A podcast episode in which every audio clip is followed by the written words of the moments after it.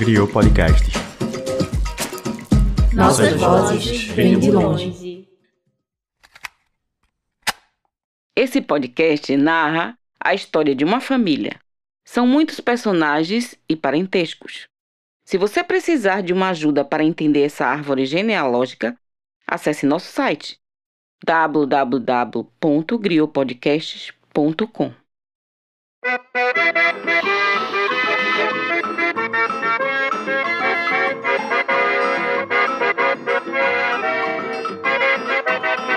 Quando vim do sertão, seu moço do meu bodocó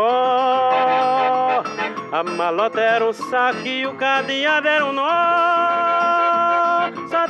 No episódio anterior, você me ouviu falar muito em busca. Ali, eu estava montando um quebra-cabeças que aos poucos formou as poucas histórias sobre o meu bisavô, Luiz Caboclo, e de sua mãe, a indígena que caminhou. Já o episódio de hoje começa em um carro, a caminho de Olinda, numa tarde de novembro de 2021. Oi? Tô pertinho, vi se tô aqui na. Eu vim para aquele caminho do Atacadão, aí eu tô, tô mais tô perto. Vou chegar aqui daqui a uns 10 minutinhos. Vou descer com seu pai. 10 minutinhos eu chego, tchau. Ah, dez minutos de chego. Esse aqui não será um episódio de busca. Eu estava a caminho da casa dos meus pais. De lá, a gente foi visitar o meu avô Sebastião, o pastor Tião. Um nome forte, né? Sebastião. Nome de rei. Significa sagrado, reverenciado. Mas estranhamente e aparentemente, ele não era tão reverenciado assim pelo próprio pai. Na certidão dele, não tem o nome do meu avô. E não tem porquê. Isso aí eu não sei explicar. Assim, na certidão é só a mãe. É como se ele não fosse reconhecido. E tem mais. Na certidão, Tião carrega o mesmo nome da mãe. O que é muito curioso. Geralmente se homenageia o pai, geralmente se homenageia o avô. Homenageia uma avó, uma, uma mãe, sei lá, quando é uma filha. Mas o filho ter o nome da mãe. Só o nome da mãe. Maria Sebastiana, né? É, o nome dele é Sebastião, o nome dela é Sebastiana. Eu acho que ele era um dos muito apegados à minha avó, né? Eu não sei se os outros mais velhos também eram assim. Ou se só foi pai, não sei. Dona Dalit não sabe, e muito menos eu. A história de Maria Sebastiana é um mistério. Não há nada. Ou melhor, quase nada. Eu sei que ela era de uma família de Maceió, ou de Alagoas. Ali pelas redondezas Pela ali. altura ali, prova pela Zumbi, época, é provavelmente é, Aquela divisa ali. famílias escravizadas, né? Provavelmente, Provavelmente uma descendente- ascendente, é, descendente já próximo assim de de, alguém que foi escravo. Não sei zumbi, né, mãe? Mas Mas pela pessoas localização. Sim, só não tinha, não tinha só zumbi em Palmares, tinha 20 mil pessoas. E minha avó era negra. Tá. A mãe dele era negra. É Tião que carrega o legado da mãe, como eu acho que um bom filho deve fazer. Mesmo sem se dar conta, ele leva nas veias a mistura que construiu o Brasil. Um homem nordestino, sertanejo e filho de indígenas e negros. E isso a gente sabe é o puro suco de Brasil. É quase um clichê. Só falta alguém me dizer que ele era alegre, simpático e carismático. Ele era um cara que onde ele chegava, onde ele chegava, ele conhecia muita gente, as pessoas gostavam dele, porque ele tinha um, ele sempre foi muito carismático e muito alegre. Não disse? Hoje você vai conhecer um pouco mais de um cara que brincou de existir, que desafiou até os próprios demônios na hora de se manter alegre. Contraditório como qualquer homem, irreverente como nenhum outro. Conheça a história de Tião, o filho do Brasil real. Eu sou Caio Cavalcante dos Santos e esse é Raízes, um podcast original da Griot.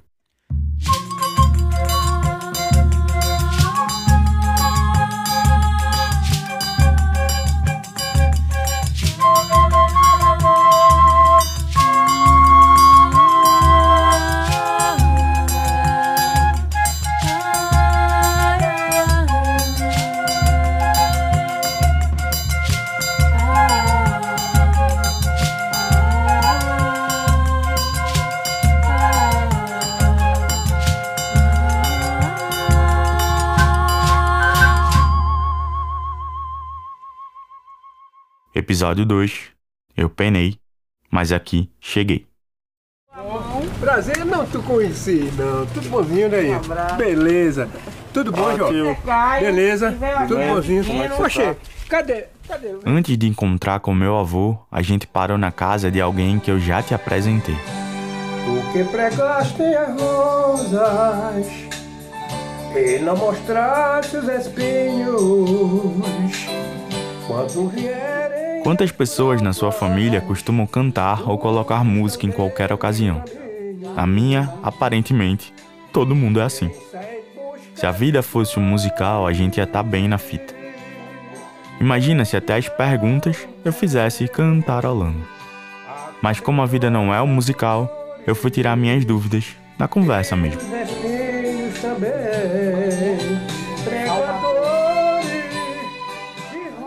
Diga aí, tio, como é que foi a infância do, a, do senhor? A nossa infância, Ah, minha, de Tião, e da, da minha família toda, sim. foi Henrique Dias, conhecido Tigre, o antigo Tigre. Henrique Dias é onde? Henrique Dias fica entre Arco Verde e Sertânia. É uma cidade, é? É, é uma cidade, é um povoadozinho. Henrique Dias hoje é considerado um povoado de Sertânia, no sertão de Pernambuco. E a família que era dona da fazenda, produtora de leite e queijo, ainda mora por lá. É gente de posse, diferente do pessoal da minha família que desde cedo teve Uma infância meio pre- preocupada, porque era tudo pobrezinho, né?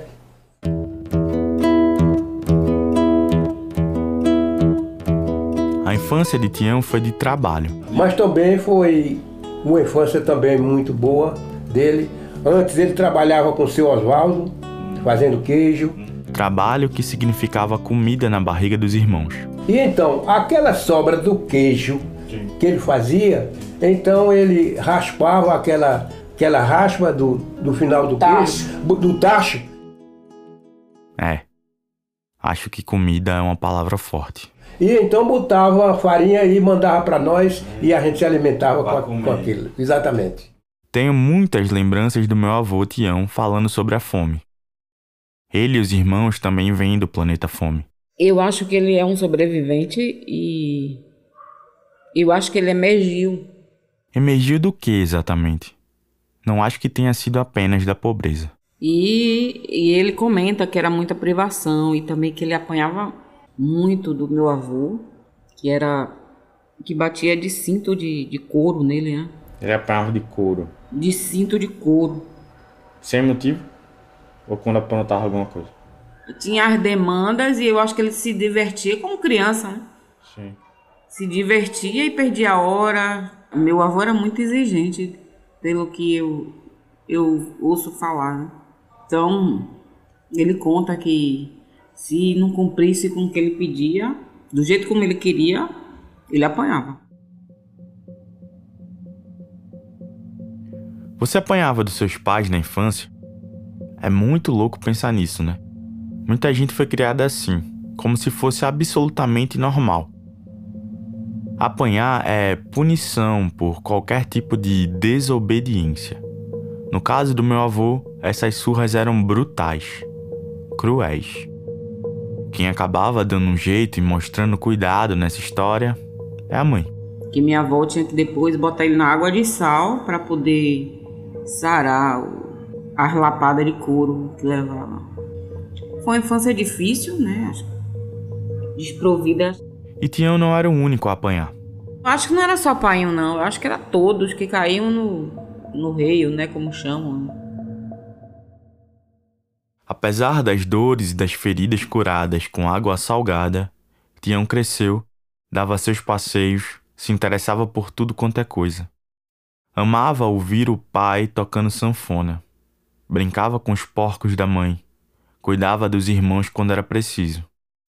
A vida dele era dividida entre a fome, trabalho e a alegria da música. É, mais uma vez a gente vai colocar uma musiquinha no meio. Tocar não, mas cantar, solfejar.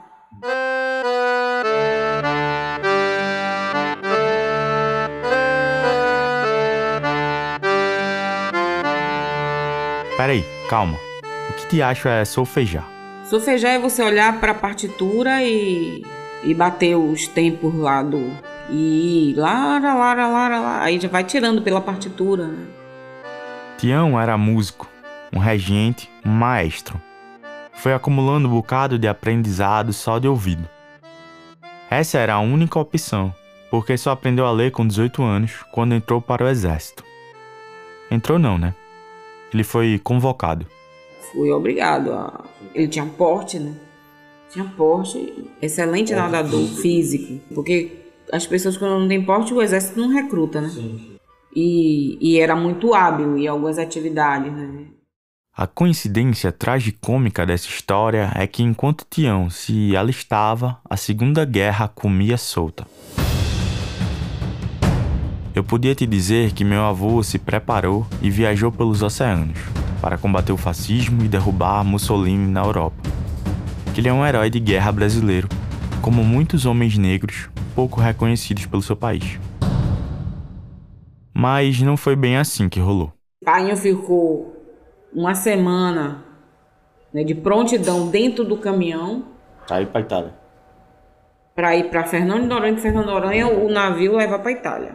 O Painho ficou aportado, aí a guerra acabou. Imagina, você ficar meses esperando, esperando, se preparando, ouvindo o grito de capitão e os caramba. Aí te colocam num caminhão e quando você começa a achar que finalmente vai acontecer, a guerra acaba. Tião escapou dos horrores da guerra, mas não escapou do rigor do exército brasileiro. Ele conta alguns casos assim do exército que tinha um amigo que cochilou, que estava de prontidão e cochilou, aí foi preso. Ele ficava com medo de cochilar também. Ele conta algumas coisas. Contava. O recruta Tião tinha porte físico, esperteza e habilidades incríveis. Mas isso não era tudo. Em meio a esse vai e não vai da guerra, Tião também teve que lidar com dramas familiares, alguns que eu já te contei no episódio anterior. Então foi Painho tipo. não conheceu meu avô. Foi uma sequência de. sequência de coisas, é. né? Tipo. Agora Ele, sei ele quase foi pra guerra, aí o pai é preso porque mata o avô, aí a mãe dele morre, aí o pai dele morre depois. A intensidade de desventuras que aconteceram com Tião e com a família dele parecem coisa do mundo da ficção. Mas era a vida real. Fala sério comigo agora. Quantas vezes a gente se vê preso numa avalanche de coisas? O que você busca quando se vê sem saída? Tião buscou a fé.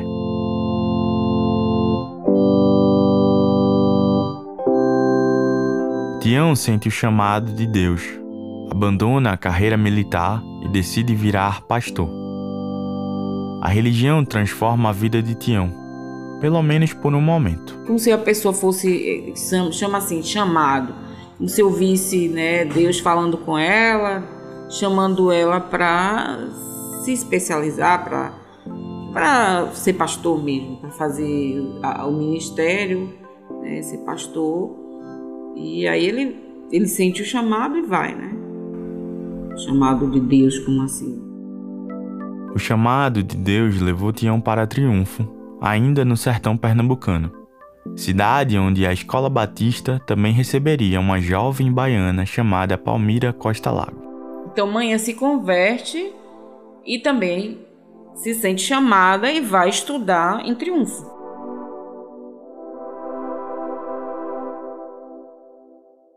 A gente vai mergulhar melhor nessa história de triunfo mais adiante.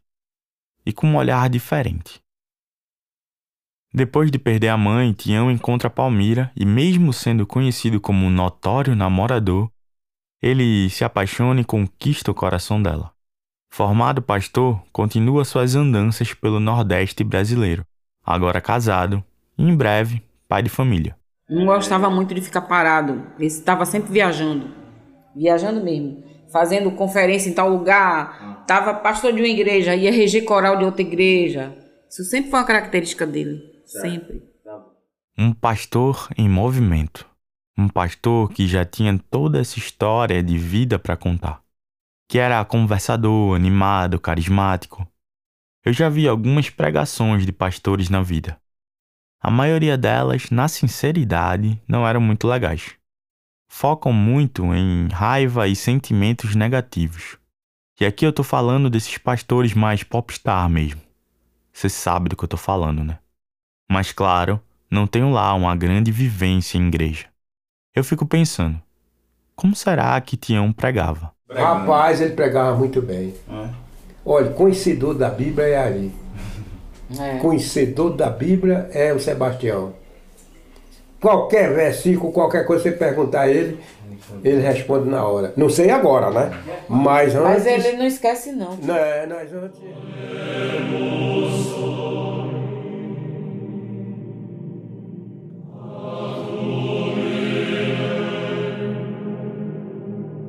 Nossa, então ele tinha tudo, tudo que um líder religioso precisa para brilhar e cativar as pessoas, não é isso? Não. Acho que não. Ele se sentia desme- desmerecido porque ele tinha uma inteligência muito viva, mas ele não tinha canudo. Diploma, porque ele não fez bacharel em teologia, entendeu? Ele não era um pastor intelectual, exato. porque ele não tinha o bacharel. botava a banca disso. Não. E ele sofria discriminação claramente por isso, entendeu? Ele dizia assim: Eu não tenho um anel. Quando criança, Tião apanhava do pai por ser quem ele era. Um garoto querendo se divertir. Adulto, Tião apanhava da sociedade por não ter o título que outros pastores ostentavam. Até dá para entender a raiva que ele sentia. Como filho de Luiz Caboclo, a fúria não ficou muito distante. O problema é como essa raiva se manifestava. E isso aí não dá para entender tanto, não. Que ele fazia uma filazinha, né?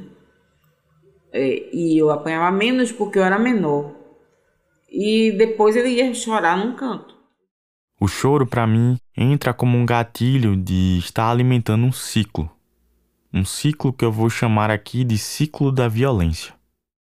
Tião é mais um fruto desse meio, das pressões de reproduzir aquilo que ele aprendeu.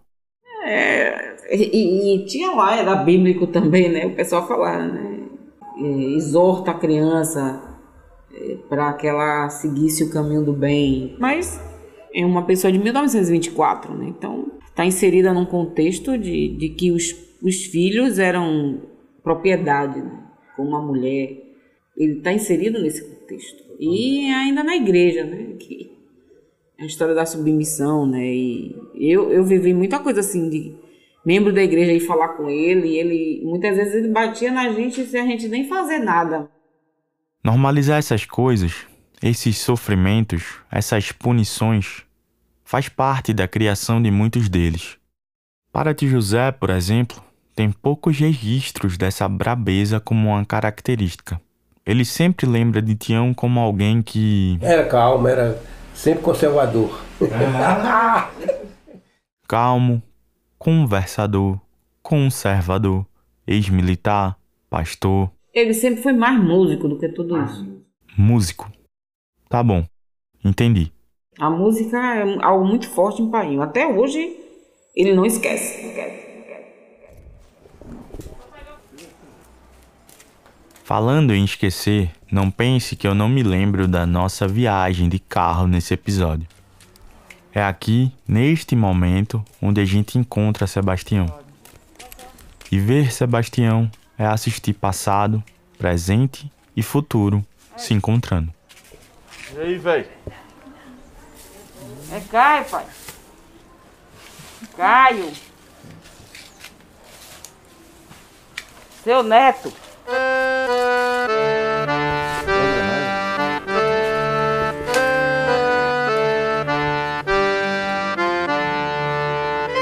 Em 2002, Tião foi diagnosticado com Alzheimer. Uma doença da mente que aos poucos vai fazendo a pessoa perder a memória e apresentando comportamentos diferentes. Ela vai se perdendo dela mesma. Falei no episódio passado sobre como o Alzheimer chegou na minha família. passou com o avanço da doença, né? Que mesmo medicado, ela avança, ela não, ela não avança, quer até agora a gente não percebeu para ele deixar de comer, para ele desaprender a andar, essa coisa, né? Ainda não chegou aí nesse nível, né? Mas chega no nível de passar dois dias acordado. Do diagnóstico para cá, Dona Dalit convive com a doença do pai. Ela é a filha mais próxima dele e é a que geralmente se responsabiliza pelos cuidados de Tião. Ele passou um tempo dizendo: ela salvou minha vida, se não fosse ela, não estava aqui. Então, eu acho que eu, eu, eu era um, uma referência para ele afetiva, porque o Alzheimer tira a memória, mas o, o Alzheimer não tira o afeto. O afeto fica guardado ali, protegido.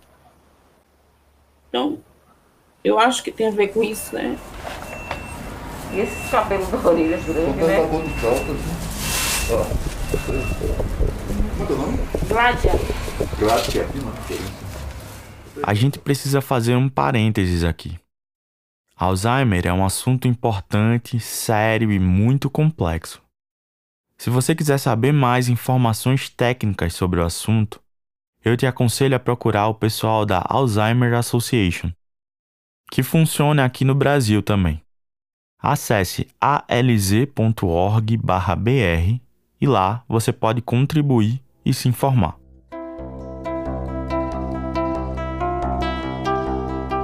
Voltando para a história, nosso encontro com Tião foi numa casa de repouso para idosos, onde ele mora desde 2018. Foi preciso muita conversa para colocar ele lá. A resistência de Dona Dalit era grande. Era como se ela tivesse abandonando o próprio pai. Mas o quadro de Tião se agravou. Foi preciso um cuidado constante.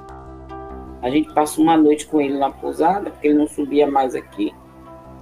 As escadas eram muitas, né, para ele subir. E ele passava a noite tendo pesadelo, tendo que a criança estava passando fome e que precisa levar cuscuz. Dale, dale. Cadê a mãe dessa criança irresponsável que deixa essa criança com fome?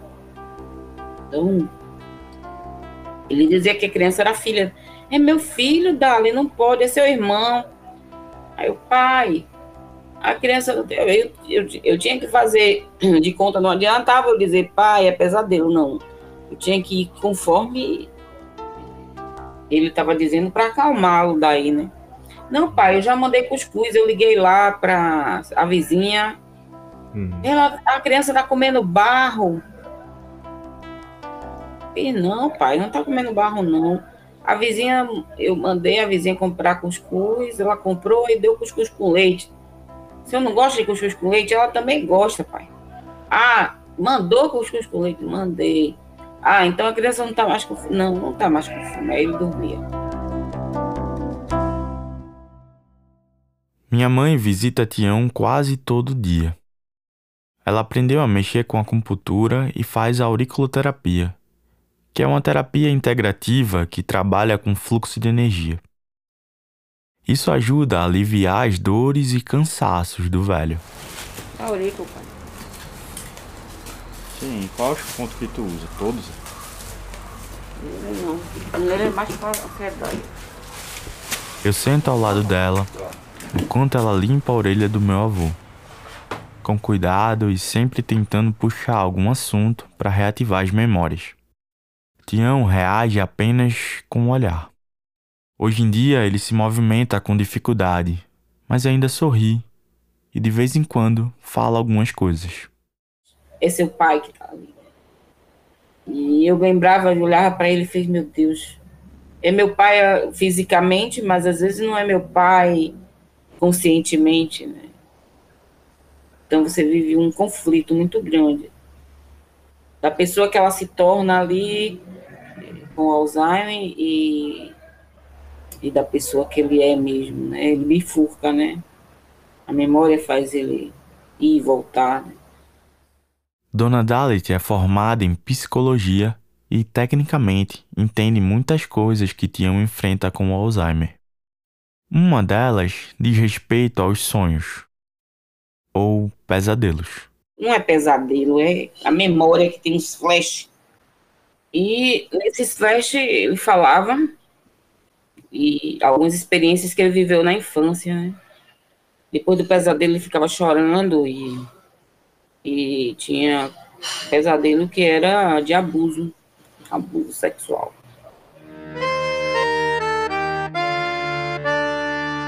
O ciclo da violência retorna aqui, mesmo nessa fase da vida de Tião, perseguindo e sussurrando a mente dele durante o sono.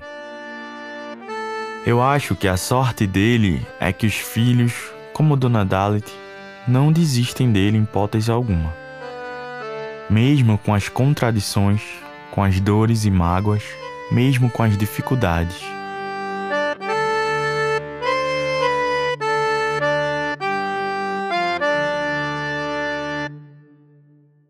Dalit rompeu esse ciclo da violência, sem sombra de dúvidas. E ela é a grande porta-voz dessa causa. A cura das nossas dores familiares.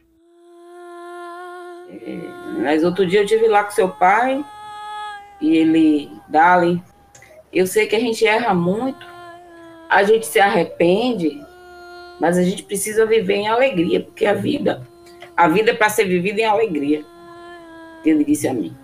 E de vez em quando ele tem umas coisas assim que eu fico, meu Deus, de onde sai, né? Tanta sabedoria, muita sabedoria, muita vida. Eu acho que ele superou muitas coisas da vida dele, assim.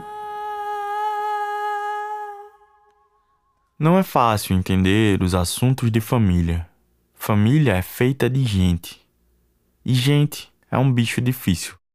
Eu me lembro de passear com meu avô quando ele ainda andava e falava bem. Enquanto caminhava pela rua, ele gostava de cantar com seu vozeirão uma música específica de Luiz Gonzaga. A música do início desse episódio. Sempre em um pedaço particular do refrão. Brincando com o tom de sua voz, como músico que sempre foi. Vovô repetia o tempo todo a frase: Eu penei, mas aqui cheguei. E aqui está mais uma metáfora sobre caminhada sobre jornada e sobre ser uma família de sobreviventes. Sobrevivente, exatamente. Como um pouco na Bíblia também foi, né?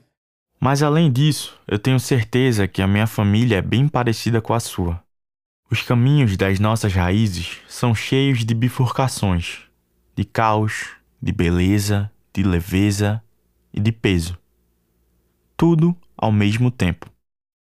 E para equilibrar tudo isso, é preciso ser igual a Tião. Pai, para mim, é um alquimista. Que transformava coisas muito densas nele em alegria. Alegria, ouvinte. É o que a gente merece.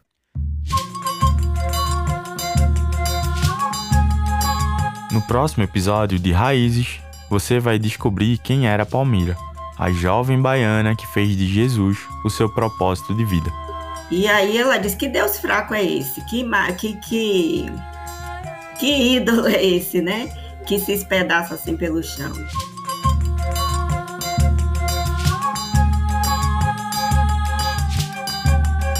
Você acabou de ouvir o segundo episódio de Raízes, podcast de autoria de Caio Cavalcante dos Santos, o neto de Tião. Eu assino a criação e direção desse podcast com o apoio do programa Sound Up Brasil do Spotify. Mas como a gente não faz nada sozinho, deixa eu falar a todo mundo que está ajudando a te contar essa história. Quem escreve comigo o roteiro é Renan Suquevicius. A pesquisa foi um trabalho conjunto em família, então eu agradeço a minha mãe, Dalit Lago e tio José. Dona Dalit está na produção desse podcast junto com a minha amiga Eduarda Nunes. A música tema de Raízes é composta pela incrível Stella Negrini, e a direção sonora do projeto é de Lucas Lima. Nosso trabalho nas redes é coordenado por Ruth Rayane e a nossa diretora de artes é Marina Maré, da Maré Design. A montagem e edição é de Pedro Janksu. A transcrição das entrevistas é realizada por Tainá Soares. Nosso diretor comercial é Felipe Guerra e meu mano Vitor Hugo Soares assina a produção executiva do projeto. Esse podcast é uma produção da Griot. Para mais conteúdo extra sobre essa e todas as nossas produções, acesse www.griotpodcasts.com.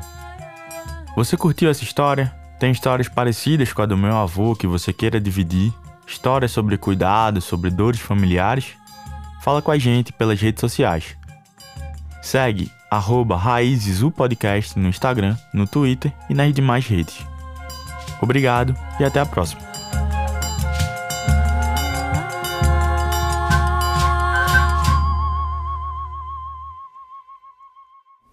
Eu quero.